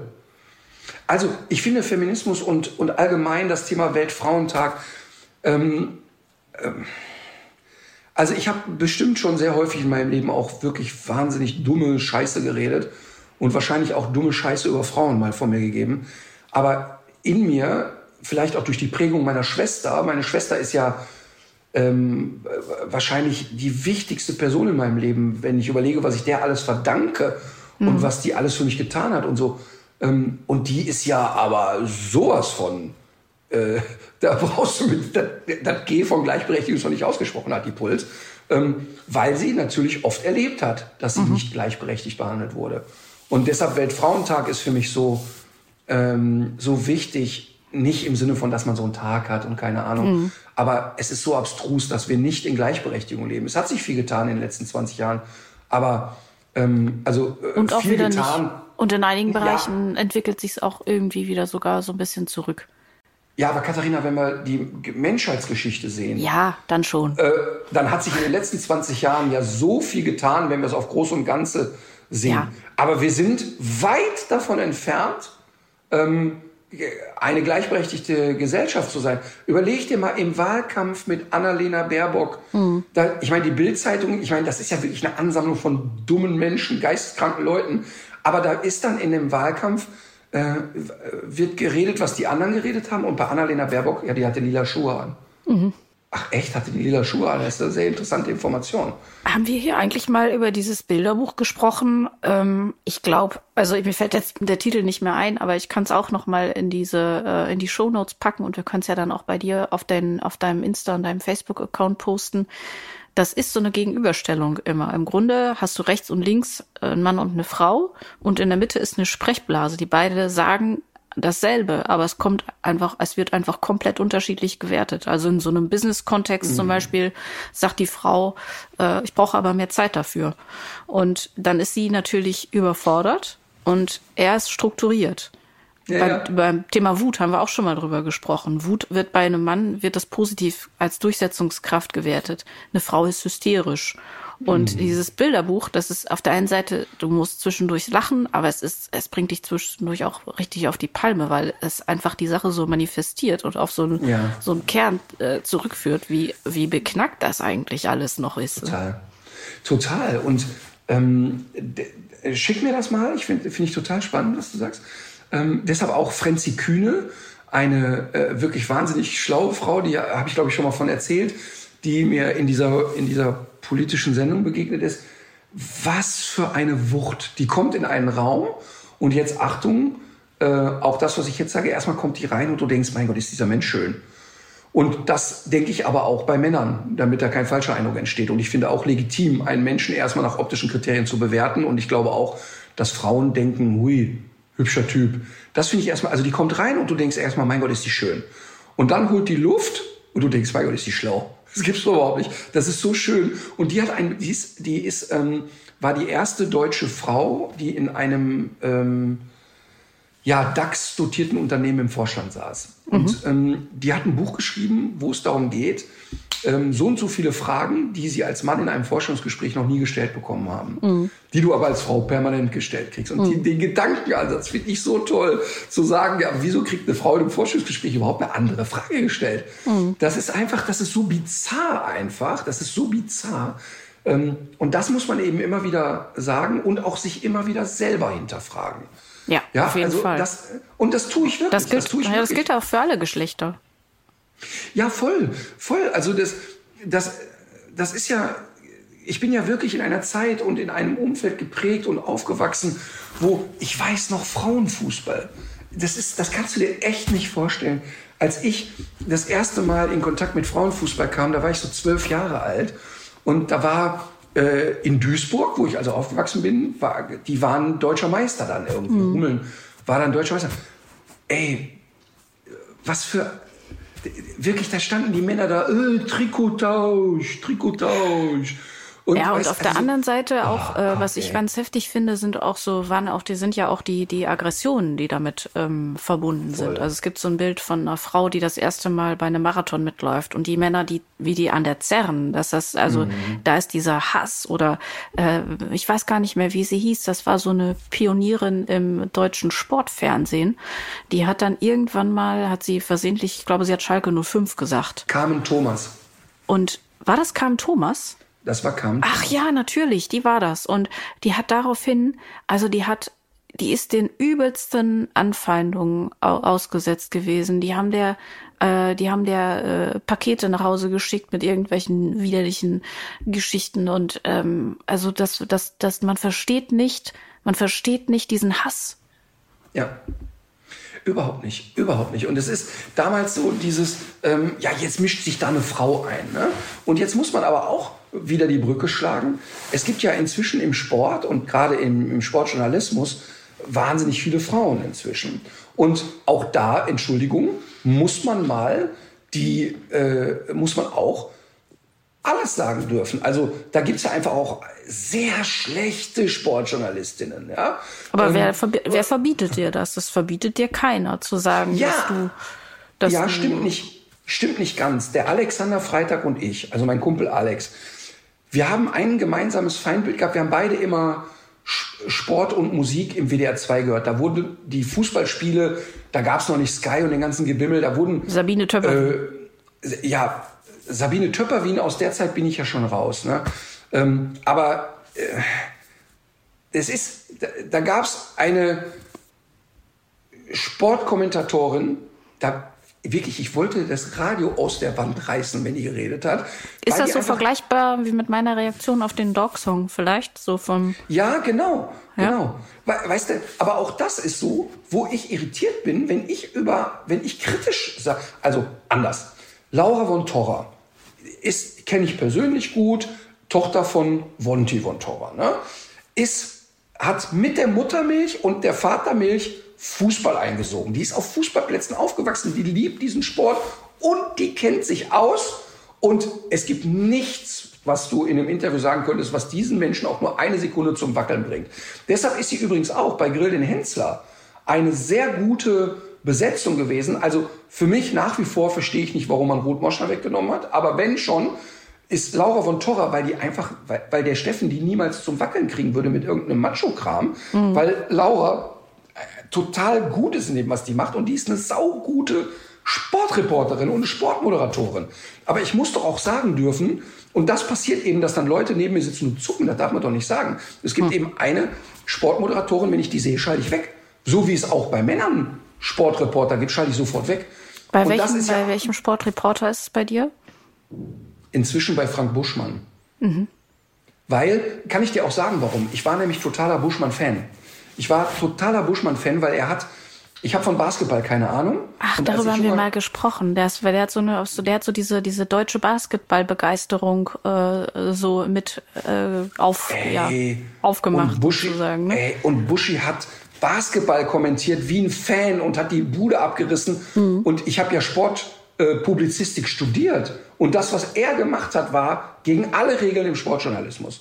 Damals mhm. hieß es immer, der Sportjournalismus neutral sein, der darf kein Fan werden. Und Bushi saß da und hat die Chicago Bulls angefeuert und gebrüllt und geschrien. Super, ich habe das geliebt. Und ich habe zehn Jahre lang äh, Sachen geguckt, einfach nur, weil er sie kommentiert hat. Mhm. Und inzwischen ist es aber so, so wie bei den Geissens, früher musste ich über dieses Robert so lachen und inzwischen setzt sie das ja an Stellen ein, wo sie gar nicht hinpassen, wo das gar nicht hinpasst, weil sie, weil es Kult geworden ist. Ach so, und, ich dachte Tourette vielleicht auch. Ja, genau. Und dieses, dieses Palaver-Tourette hat der Buschi eben auch, dass mhm. er inzwischen das nur noch als Marke kultiviert und ähm, deshalb kann ich, schalte ich sofort weg, wenn er kommentiert, weil mir das das alte Bild so kaputt macht. Mhm. Weißt du? Und dann, und dann habe ich noch sein ein Buch geschrieben, das habe ich mir als Hörbuch angehört. Ähm, und ich habe noch nie ein Buch gehört, wo sich einfach nur, weiß ich nicht, 200 Seiten ein Mensch sich permanent selber auf die Schulter klopft. Ich habe das noch, also ähm, so eine selbstverliebte Selbstrudel habe ich noch nie gehört. Ich kann ähm, dir dazu aber, noch den, den Podcast von Clemens Tönnies und seinem Sohn empfehlen. Das, das, äh, das könnte die Sache noch überbieten. aber, aber das ist ja jetzt hier kein Buschmann-Bashing, weil es ist ja ein total renommierter und anerkannter Sportreporter. Äh, ähm, und der wird das auch vielleicht objektiv betrachtet total gut machen. Aber so wie ich eben sage, ich bin ein Laura von Torra-Fan ähm, oder, oder ähm, Wolf Christoph Fuß ist für mich, erst kommt Wolf Christoph Fuß als Kommentator, dann kommt gar nichts ein Jahr lang, dann kommt noch zehnmal Wolf Christoph Fuß und dann kommen die anderen. Mhm. Ich finde das großartig, wie der das Nie macht. Nie gehört also, den Namen. Super Typ. Super Typ. Also total lustig, total kompetent, immer so ein Schmunzel dabei. Also total lustig. Sieht aus wie eine Spitting Image Figur übrigens. Habe ich kein Bild, aber ich werde das gleich googeln. War das denn schon, war das schon dein Tipp der Woche?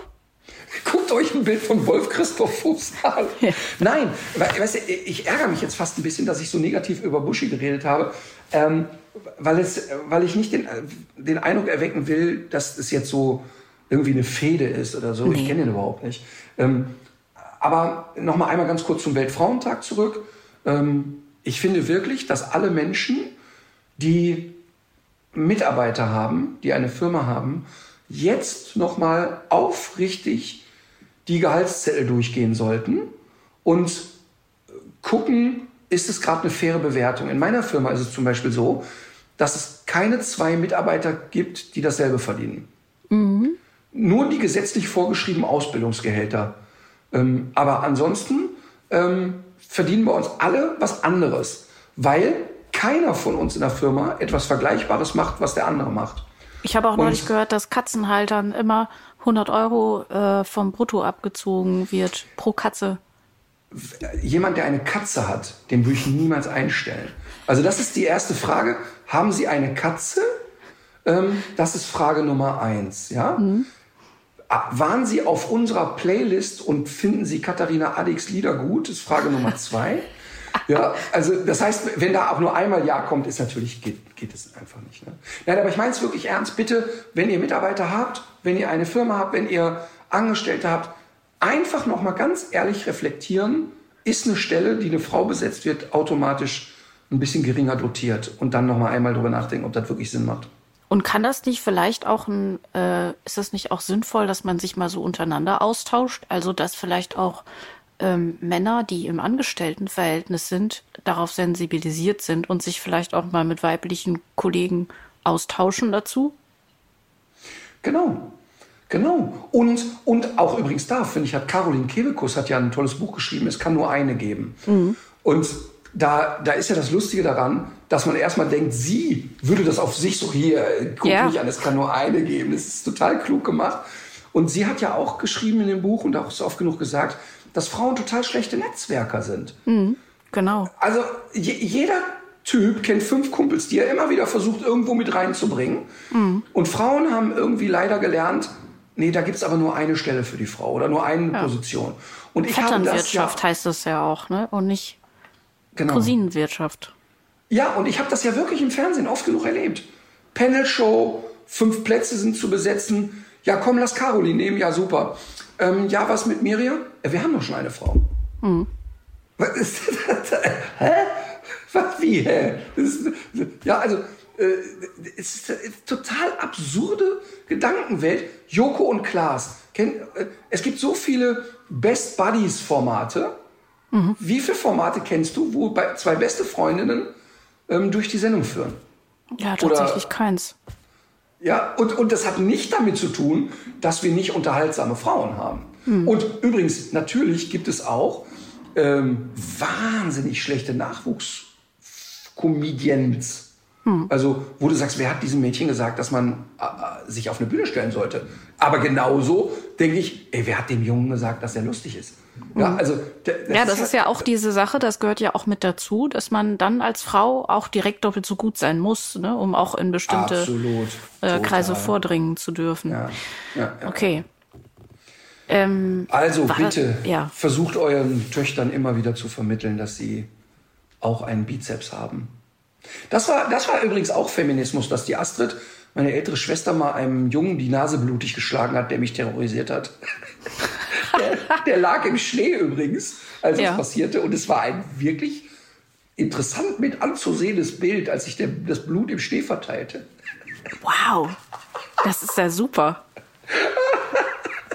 ist ja großartig, wirklich sehr beeindruckend. Und du fühlst dich deswegen auch immer ein bisschen sicherer, wenn deine Schwester mit dir unterwegs ist, oder? Weil du weißt, die würde es jederzeit wieder tun. Weil ich weiß, die hat einen wahnsinnig ausgeprägten rechten Schwinger. Sehr gut. Aber das war wirklich das, das Bild. Ne? Ich war pff, sieben mhm. und dieser Junge war so 13, 14. Ja. Und meine Schwester war auch 13, 14. Und, und, und der hat mich wirklich immer, aber echt terrorisiert. Ja. Und irgendwann ging Astrid aber leicht der Gaul durch, sag ich mal. Und dann ist es, es, also man muss sich das jetzt nicht so vorstellen wie in einem Film, dass die gezielt hingeht und schlägt ihm auf die Nase, sondern dann war, wurde dann so eine Rauferei und irgendwann lagen beide auf dem Boden und irgendwann saß Astrid auf dem und das Kind blutete aus der Nase. Sehr schön, sehr, sehr schön. Dieses Bild. Schön. Gewalt so, ist dann, eine Lösung. Ja, äh, zu meinem Tipp. Ich habe äh, kürzlich wieder Quarks im Radio gehört, höre ich ja oft. Gibt's bei WDR 5 jeden Tag zwei Stunden lang von drei bis fünf. Und in dem Fall hat meine Kollegin Sabrina Loy gesprochen über das Thema, warum helfen gesund ist.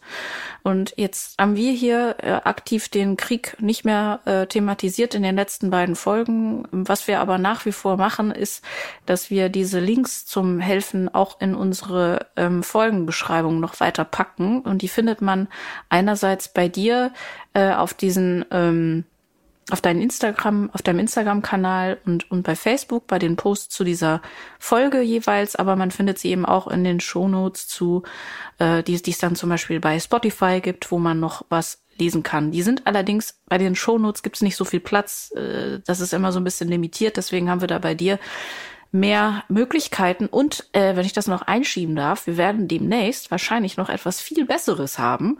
Und zwar hat sich ein fleißiger Hörer, hat sich ein fleißiger Hörer dieser Sendung die Mühe gemacht, unsere ganzen Tipps, die auch so rechts und links immer mal so angeschnitten werden oder irgendwelche Themen, die wir anreißen, alle zu sammeln und in einer Facebook-Seite äh, zusammenzuführen. Das wird also eine Fanseite, die von ihm sehr aufwendig und gut äh, gepflegt ist. Ich habe mir das schon angeguckt und die wird demnächst online gehen und natürlich werden wir diese Seite auch verlinken. Äh, so lange bleibt es allerdings noch bei der bei der Lösung, wie wir sie bislang haben. Also ich werde diese diese Folge noch mal verlinken, um die es jetzt gerade geht. Ähm, es ging um die Frage, warum helfen gesund ist. Und das es gibt ja im Englischen gibt es diesen Ausdruck Random äh, Act of Kindness oder so ähnlich. Also dass du so einfach mal was Nettes machst gegenüber Leuten, die du nicht kennst, ohne die Erwartung. Und keine Dienstleistung erwartest. Genau, keine Gegenleistung, keine Dienstleistung, nichts.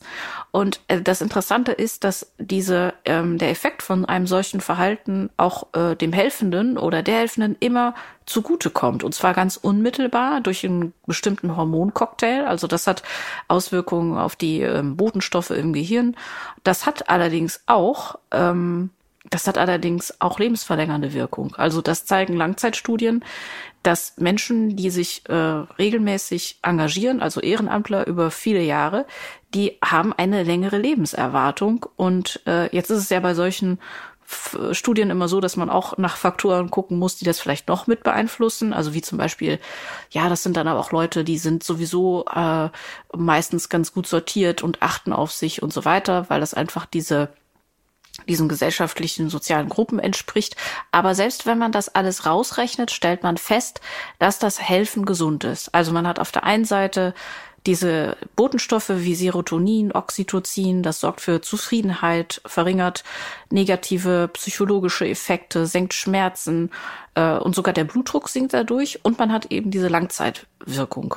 Und man kann das natürlich einmal selber äh, sich vornehmen, dass man sich in der Form engagiert. Aber ähm, was ich neulich auch ganz äh, cool fand, das habe ich bei Twitter gelesen, da hat jemand, also das war auch, ich weiß nicht, ob es eine Arbeitgeberin oder ein Arbeitgeber war, die haben jedenfalls ihren Leuten einen Tag äh, zusätzlich Urlaub im Monat gegeben dafür, dass sie sich ehrenamtlich engagieren. Und äh, das kann ja auch zum Beispiel für, also das kann ja was sein, was man selber äh, was man selber wichtig findet. Da ist ja, sollte irgendwie auch so eine Auswahl dann ja da sein, sonst, sonst macht es ja auch keinen Sinn. Das kann ja auch für den Klimaschutz, für Naturschutz, für Tiere, für irgendwas sein. Aber, oder für die Oma nebenan. Oder für die Oma nebenan. Aber es sorgt eben dafür, dass man, dass man äh, gesund bleibt. Und man selber hat natürlich, wenn man jetzt äh, eine Firma mit vielen MitarbeiterInnen hat, hat man natürlich auch diese krasse Multiplikationswirkung dadurch. Ne? Du kannst dann sagen, hier, bei mir arbeiten 50 Leute und die machen jetzt alle einen Tag im Monat machen die noch irgendwas Gutes. Also das ist ja dann plötzlich ja. eine riesige Power, die dadurch Stimmt. entsteht eigentlich. Ne? Das fand ich ziemlich gut äh, als Idee. Absolut. Meine, meine, mein Tipp des Tages ist ein bisschen aufwendiger diesmal, ist aber eine kleine Vorbereitung für unsere nächste Folge. Und zwar äh, bitte jetzt Folgendes machen. Fünf, eher sieben Tage, jeden Abend vorm Einschlafen drei Dinge aufschreiben, die man an dem Tag gut gemacht hat. Wo man gesagt hat, das, was du da jetzt heute gemacht hast, das hast du gut gemacht. Drei Dinge. Mhm. Damit ist nicht gemeint, das ist, du hast heute ähm, einem ukrainischen Flüchtlingskind eine Geschichte vorgelesen, also nicht die großen Sachen. Ja. Ähm, wenn du die, wenn du die gemacht hast an dem Tag, also wenn du an dem Tag etwas so spektakuläres getan hast, dann kommt das natürlich mit auf die Liste. Aber es können auch so Sachen sein wie ähm, das Brot war gut, gut geschmiert. Von mir aus das. Wenn das, wenn das zu den drei besten Dingen an dem Tag gehört, dann schreib das auf. Meine ich wirklich genau, wie du sagst. Ähm, es kann aber auch sein, dass du aufschreibst, ähm, ich habe das gut gemacht, dass ich in dem Gespräch äh, mit der Frau in der Hotline freundlich geblieben bin, obwohl die schrecklich mit mir umgegangen ist. Mhm. Ähm, es, es müsste echt nichts Großes sein, aber vorm Einschlafen oder auf jeden Fall am Abend, wenn der Tag für mhm. dich so halb abgeschlossen ist, dass du sagst, ich reflektiere noch mal einmal die drei Dinge, die ich an dem Tag, die ich gut fand, wo ich gedacht mhm. habe, das hast du gut gemacht. Mhm. Ist äh, viel weniger banal, als du denkst. Ähm, sieben Tage lang drei Dinge aufschreiben. Ich werde es machen. Und äh, wir, werden wir dann in, in sieben Tagen äh, darüber nochmal sprechen? Genau. Okay. Wir werden darüber nochmal sprechen, weil das ein Teil des Trainings ist, was zum Thema Sparen und zum Thema, wie geht man durch die Welt ist. Mhm, ist wirklich gut. ganz ernst gemeint und nicht esoterisch. Es ist wirklich nee. ganz, ganz ernst gemeint. Okay, sehr gut. Ja, so, dann äh, komme ich mit einem Song. Ja? Und ich wünsche mir von Wum, ich wünsche mir eine kleine Miezekatze. Ziemlich gut. Äh, Kenne ich nicht. Kennst du echt nicht? Nein, hast du nicht den großen Preis geguckt früher mit Wim Tölke? Aber wo nee, das war tatsächlich. Ja, ich weiß, dass es die gibt, aber das war tatsächlich so ein bisschen vor meiner aktiven, sehr aktiven Fernsehzeit. Guck bitte, wenn wir jetzt gleich auflegen, guck bitte bei YouTube, ich wünsche mir eine kleine Miezekatze und dann guck okay. dir das kleine Video, das ist so herrlich. Gut, äh, ich äh, wünsche mir einen Song, den ich gestern beim Wickel hatte, als ich nämlich im Schnitt saß bei äh, Mina. Und äh, der war mir in den Sinn gekommen, als ich aus dem Auto gestiegen bin und ähm, die Sonne schien. Das ist von Caribou und der Song heißt Sun. Wofür steht Caribou? Das ist doch bestimmt Karl-Heinz, Rike und Bruno oder so. Nee, das glaube ich nicht. Also Karibu ist ja, es gibt ja einmal dieses Tier.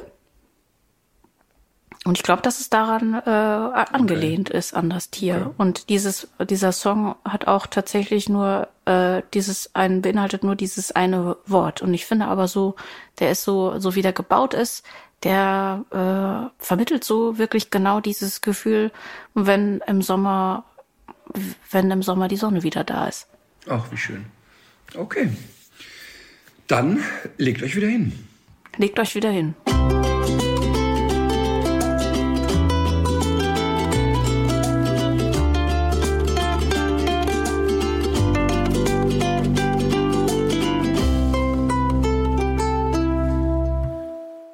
So Leute, das war's jetzt mit tierisch menschlich. Aber damit ihr die Zeit zur nächsten Folge gut überbrücken könnt, haben wir hier noch einen Podcast-Tipp für euch. Wir sind Matten. Olaf, und Fabio. Unser Podcast heißt Verlängertes Wochenende bei Geosaison. wir reisen und wir essen wahnsinnig gerne und nehmen euch mit in unsere Lieblingsstädte. Wir zeigen euch die lässigsten Bars und Restaurants. Die schönsten Hotels und die spannendsten Märkte. Und zwar fernab vom Mainstream. Alle zwei Wochen nehmen wir euch mit auf unsere Reise und verbringen mit euch ein verlängertes Wochenende. Audio Now.